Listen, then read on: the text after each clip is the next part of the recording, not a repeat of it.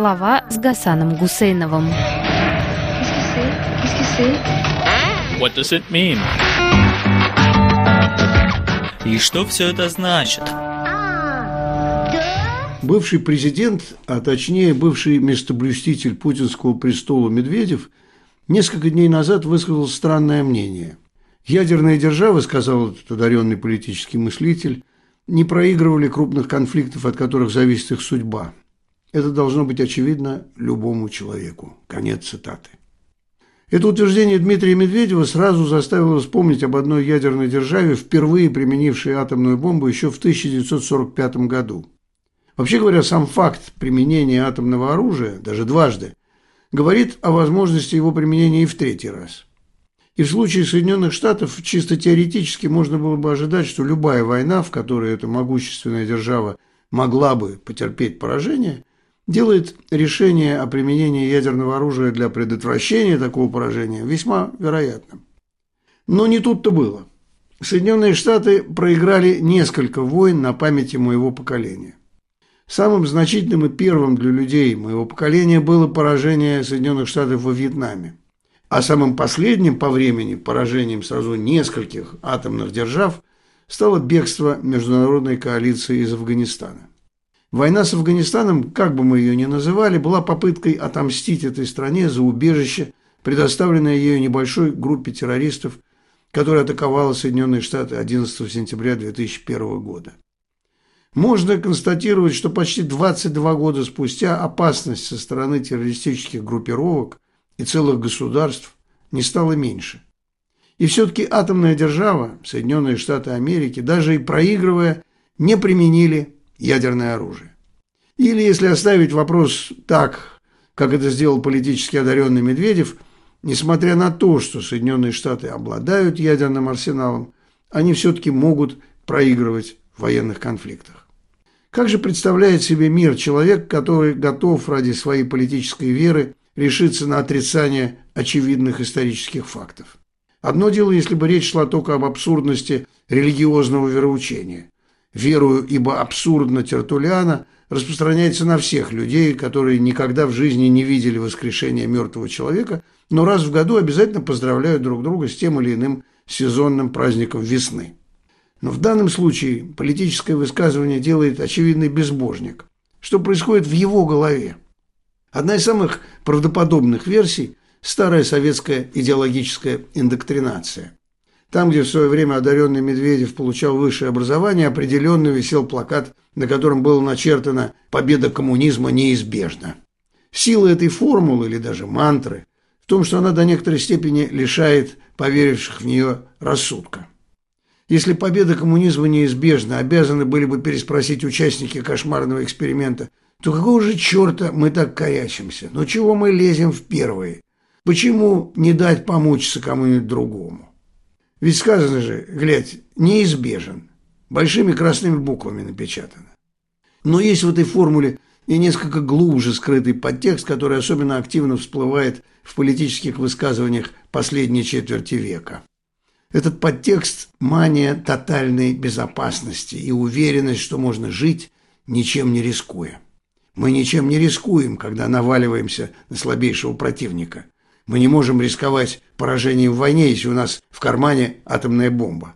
Как сказала перед началом нападения на Украину российская пропагандистка Маргарита Симонян, в случае горячей войны мы победим Украину за два дня. Ну что ее побеждать? Это ж Украина. Иначе говоря, мы ничем не рискуем. Вера в предопределение в сочетании с маниакальным страхом перед риском образует топливо военной авантюры, в ходе которой ничем не рискующий игрок сам себя убеждает в неизбежности близкой победы.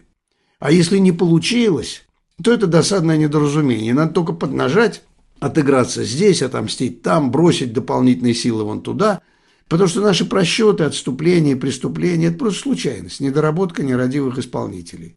А так-то, понятное дело, наша победа неизбежна и вытекает из логики истории и божественного предопределения.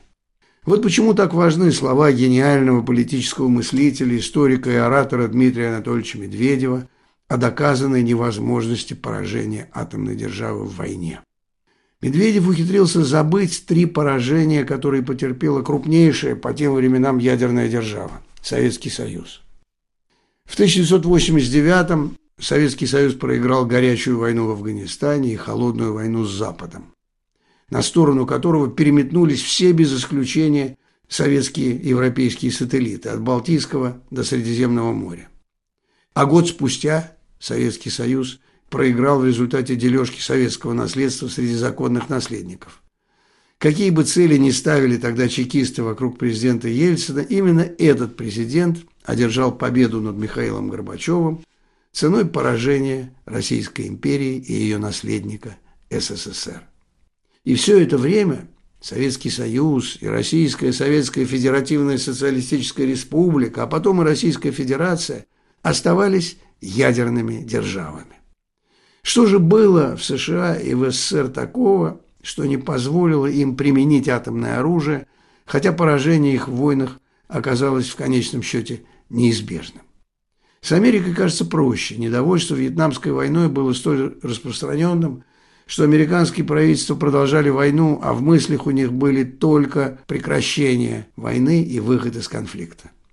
Можно было даже не прикрываться тем, что поражение потерпел Южный Вьетнам, а мы, дескать, только помогали до тех пор, пока не случилось неизбежное. А вот в случае СССР явное поражение в локальной, горячей и глобальной холодной войнах, попросту говоря, не было замечено обществом. Всем надоел Советский Союз. Или даже не надоел, а осточертел. И осточертел настолько, что многие, даже молодые люди, по миновании советской власти – бросились искать опору в религии. Многим казалось, что, наговорившись с чертом, можно поговорить и с Богом. Помогло это людям мало, потому что человеколюбие в обществе, как мы видим сегодня, не прибавилось. И даже наоборот, за четверть нового чекистского века и поубавилось. Впрочем, религия ведь и не обещает людям приращения человеколюбия. Но вернемся к атомной войне, сама угроза которой, исходящая от ядерной державы, делает, по мысли товарища Медведева, Российскую Федерацию непобедимой. Мы понимаем, что религиозное по своей природе убеждение бывшего президента Российской Федерации в этой непобедимости сочетается с верой в собственную непогрешимость и в высочайшее искусство не рисковать. Никакого риска, все идет по плану, у нас все схвачено. Сила в правде, на нашей стороне правда – а потому и сила наша непобедима. Эти и подобные заверения чрезвычайно важны, но в них есть одна червоточина – неуверенность в этой самой правде. Если правда и в самом деле наша, то от чего же нам приходится врать на каждом шагу? В том числе и в пункте о непобедимости ядерных держав в обычных военных конфликтах. Ведь люди могут проверить. А если на нашей стороне нет правды, то мы ведь страшно рисковали, начав обычную войну даже и в надежде на ядерную угрозу. Пока мы ни на кого не нападали, еще можно было казаться могучей сверхдержавой. А вот напав и убив в мирных городах и селах Украины десятки тысяч ее граждан, а миллионы погнав из страны, да еще забросав эту страну трупами десятков тысяч собственных мужчин, выпускать в телевизор мудреца Медведева можно только в видах распространения паники в собственных рядах. Посмотревший на этого грозного политического мужа, столь расточительно расходующего свой могучий интеллект, телезритель может не выдержать напряжения мыслей и броситься за помощью к интеллекту искусственному. Ядерная держава никогда не проигрывает, потому что в отместку за проигрыш она может начать глобальную ядерную войну, в которой проиграют все, включая и ядерную державу. В избежании таких коротких замыканий естественного интеллекта, пусть и такого могучего, как товарища Медведева, американская компания OpenAI как раз запустила во все еще доступный и в Российской Федерации интернет мыслящую машину под названием ChatGPT. Говорит машина и на русском языке. Если не задавать ей каверзных вопросов, машина объяснит, что такое ядерное сдерживание или как устроены войны, почему принятие стратегических и тактических решений зависит не только от технических и военных возможностей сторон, но и от морали и человеческого достоинства. И тут выясняется, что аргумент, приводимый российской стороной, сводится к предложению. Если вы не примете наших условий, мы убьем вас всех, даже и уничтожив ради этого и нашу собственную страну. Этот аргумент использовал Усама бен Ладен, когда направлял самолеты на башни-близнецы в Нью-Йорке. Да и бомбисты-самоубийцы поменьше, когда взрывали себя на оживленных улицах городов. Самоубийцы – самые опасные из террористов. И к их шантажу приходится относиться всерьез, даже если чисто внешне они кажутся мудрецами, патриархами или аятолами. И врут они не во всем и не всегда. Например, они не могут воскресить уже убитых по их приказу людей. И по этой самой причине к любым их словам приходится прислушиваться и защищаться, не произнося при этом лишних слов самим.